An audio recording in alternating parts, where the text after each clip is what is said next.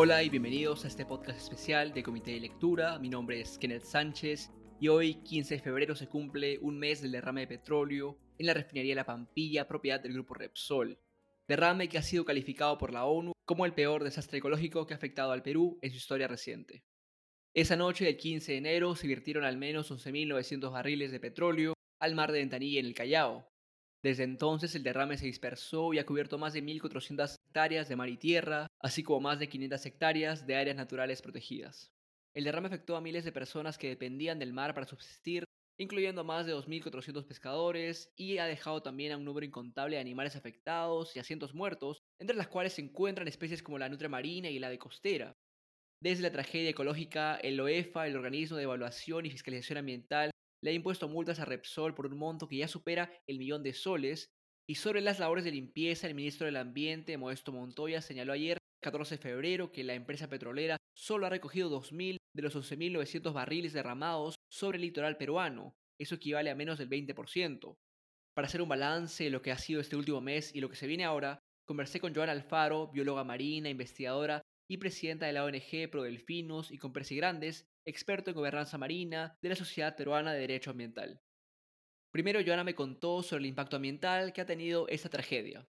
Bueno, el impacto todavía continúa, ¿no? El impacto no, no es una cosa que se puede mm, evitar o controlar en tan poco tiempo. Por un lado está el impacto que observamos, que es el que la empresa está tratando de controlar, y también está el impacto que no llegamos a observar porque ocurre en el mar o también ocurre en otros, en otros campos, ¿no? Como por ejemplo en el campo social y económico para todos estos pescadores que no pueden trabajar. También le pregunté por impactos ambientales que quizás han pasado desapercibidos o no han sido tan visibles como otros. Es obvio que la gente va a quedarse impresionada y, muy eh, frustrada de ver las imágenes de de los animales, ¿no? Que es lo, que primero llama la atención, ¿no? Pero también hay otros impactos que son los que no se logran ver y esto es eh, por, varias razones, ¿no? Las principales es porque el ser humano es, es un animal terrestre, digamos, ¿no? Entonces, eh, lo que, lo que primero observamos es lo que entra por los ojos, digamos, ¿no? Lo, superficial, lo, lo, que va encima del agua, lo que llega a la playa pero los seres humanos no estamos preparados, digamos, no somos seres acuáticos, ¿no? Entonces no logramos ver lo que sucede en la columna de agua. Cuando hablamos de columna de agua, estamos hablando de lo que sucede desde la superficie del, mar hasta que llegamos al fondo marino. Eso es lo que, lo que llamamos la columna de agua. Y eso es lo que no logramos ver. Entonces, no logramos ver otros animales que están siendo afectados, ¿no? Pero también no logramos entender que el océano o, el mar en general tiene una forma de funcionar. Y para, este, para tener esta forma de funcionar necesita condiciones como la luz, eh, la temperatura, la sal, varios otros factores que se le llaman factores físicos, químicos, oceanográficos, ¿no? Y estos, estos son factores que puede parecer algo sencillo, pero que al ser quebrados por un derrame de petróleo, van a cambiar la forma como funcionan y cómo operan entre sí, ¿no? Y esto es algo que nosotros los seres humanos no logramos percibir, pero que está sucediendo en Ventanilla, ¿no? Y eso es algo que hay que monitorear con el paso del tiempo, no es algo que vamos a poder entender tan rápidamente, pero que sí tenemos que hacerlo si queremos poder regresar a las condiciones previas al derrame, ¿no? Sin duda hay pérdidas irreparables e irrecuperables como la vida de los animales, pero hay un ecosistema contaminado que aún se debe restaurar o reparar para que este vuelva a ser lo que alguna vez fue. Joana me contó que los efectos causados por el derrame de petróleo pueden durar decenas de años, pero que espera que las condiciones del mar abierto de ventanilla ayuden a que se recupere más rápido. Cuando ocurre un derrame, lo que se habla mucho es el, el tema de restauración, ¿no? Restauración la palabra indica básicamente es regresar al estado, recuperar el estado al original.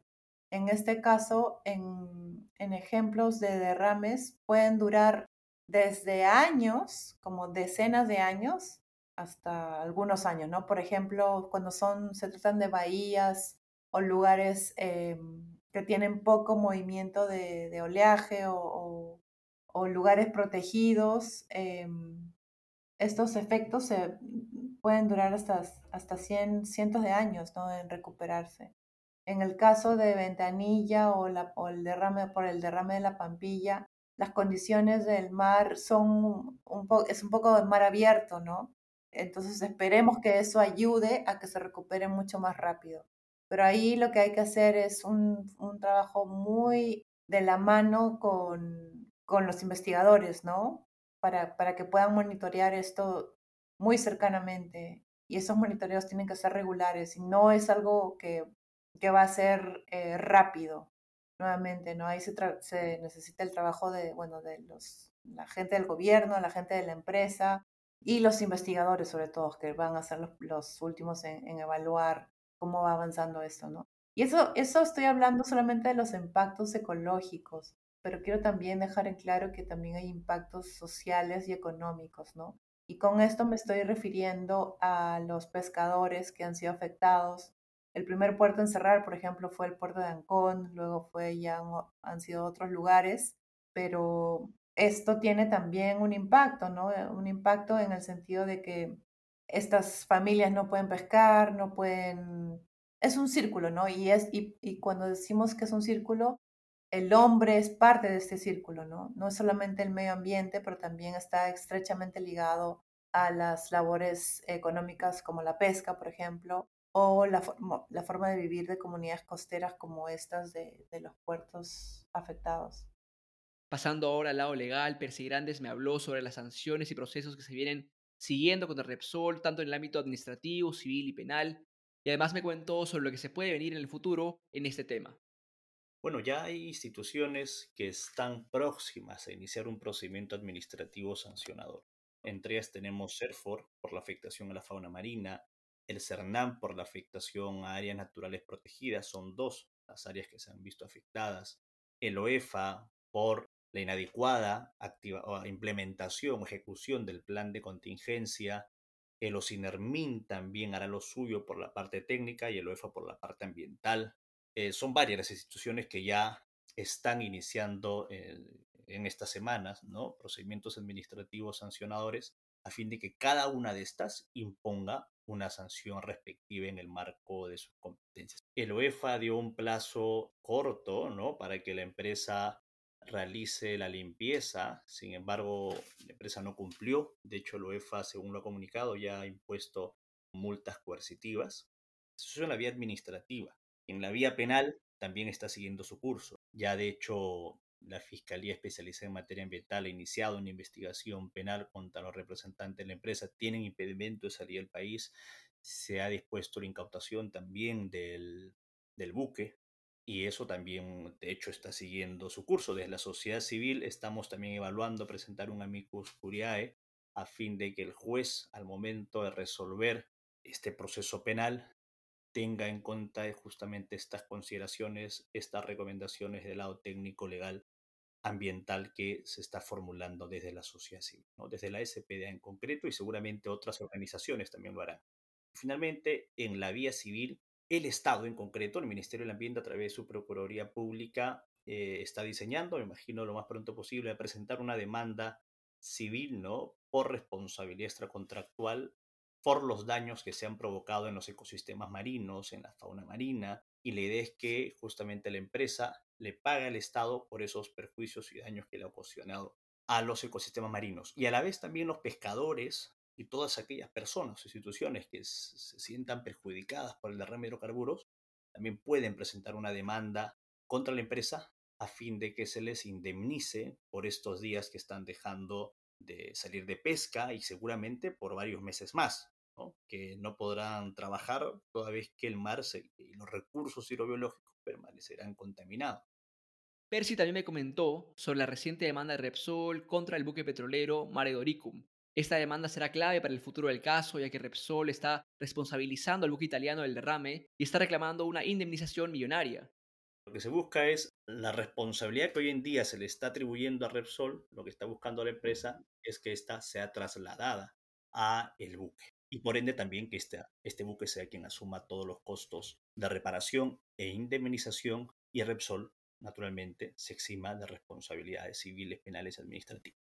La empresa está señalando, según lo ha comunicado por los medios de comunicación, es que la responsabilidad no sería Repsol, sino del buque, porque se habría dado un brusco desplazamiento, lo cual había originado justamente esta fisura o esta ruptura ¿no? en la tubería y que habría producido este derrame de hidrocarburos. Lo que se está buscando es que sea el buque quien se comunique con su aseguradora y sea activado el seguro de tal manera que se indemnice a las personas que han sido afectadas y también al propio Estado con el derrame de hidrocarburos, que estos costos de reparación y de indemnización no sean asumidos por Repsol, sino por el buque a través de su aseguradora.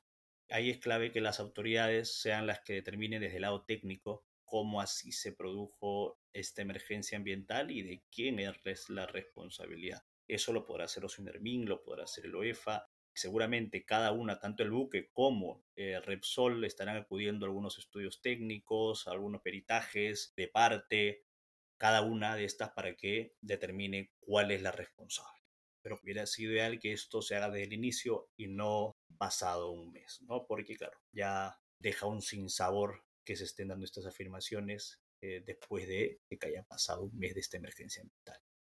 Finalmente, Percy me contó cómo se viene trabajando para fortalecer el marco normativo, para tener una mejor respuesta a tragedias como esta, si es que, y esperemos que no, ocurrieran de nuevo. La idea es que esta emergencia ambiental que ha ocurrido hace un mes no vuelva a ocurrir.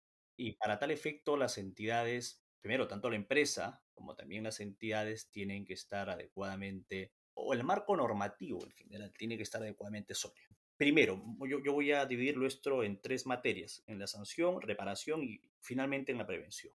En materia de sanción, consideramos que es clave que el OEFA modifique su tipificación de infracciones de hidrocarburos. Hasta diciembre del año pasado, es decir, hasta hace un par de meses, la sanción que le correspondía imponer frente a aquellas empresas de hidrocarburos que incumplían con lo dispuesto en su plan de contingencia era de hasta 4.000 UITs, si es que incluso se producía una afectación a la fauna marina, es decir, 18 millones de soles. Ese mismo mes, en diciembre, sin embargo, fue modificado esta norma, ¿no? que fue aprobado inicialmente en el 2015, y se redujo el tope de las multas. ¿no? Entonces, hoy en día a la empresa le tocará una multa máxima de 2.700 UITs, de 12 millones de soles. También pueden ir sumándose otras infracciones, pero sin embargo son de, menores cantidades. ¿no? Entonces resulta vital que en el marco de los principios de progresividad y no regresión, este tope de multas sea modificado y sea elevado. La tendencia en materia ambiental no es que las multas o los topes de multas se reduzcan, sino por el contrario, se eleven. Eso en materia de sanción. En materia de reparación y compensación resulta clave que contemos con una ley de responsabilidad ambiental y un aseguramiento ambiental obligatorio. Las empresas mineras lo ideal sería que apenas ocurre una emergencia ambiental, se active inmediatamente el seguro ambiental de tal manera que se repare lo más pronto posible los daños ambientales. Y también la idea es que existan dos procedimientos administrativos independientes. Hoy en día, el marco normativo está diseñado para que primero se sancione, es decir, concluye el procedimiento sancionador y luego se ordena la reparación del daño. La idea es que esto sea la viceversa, como sucede en Europa, por ejemplo, ¿no? La idea es que esas sean vías paralelas y para ello necesitamos contar con una ley de responsabilidad. Con el congresista Edgar Mala, de hecho, estamos trabajando ya con la Sociedad Peruana de Derecho Ambiental un proyecto de ley que justamente atiende esa necesidad, de tal manera que si en algún momento ocurre una emergencia ambiental de ese tipo, contemos con un marco normativo sólido que permita que la reparación se dé de manera efectiva y oportuna. En materia de prevención, sería ideal que las empresas cuenten con programas de cumplimiento ambiental, ¿no? Compliance ambiental.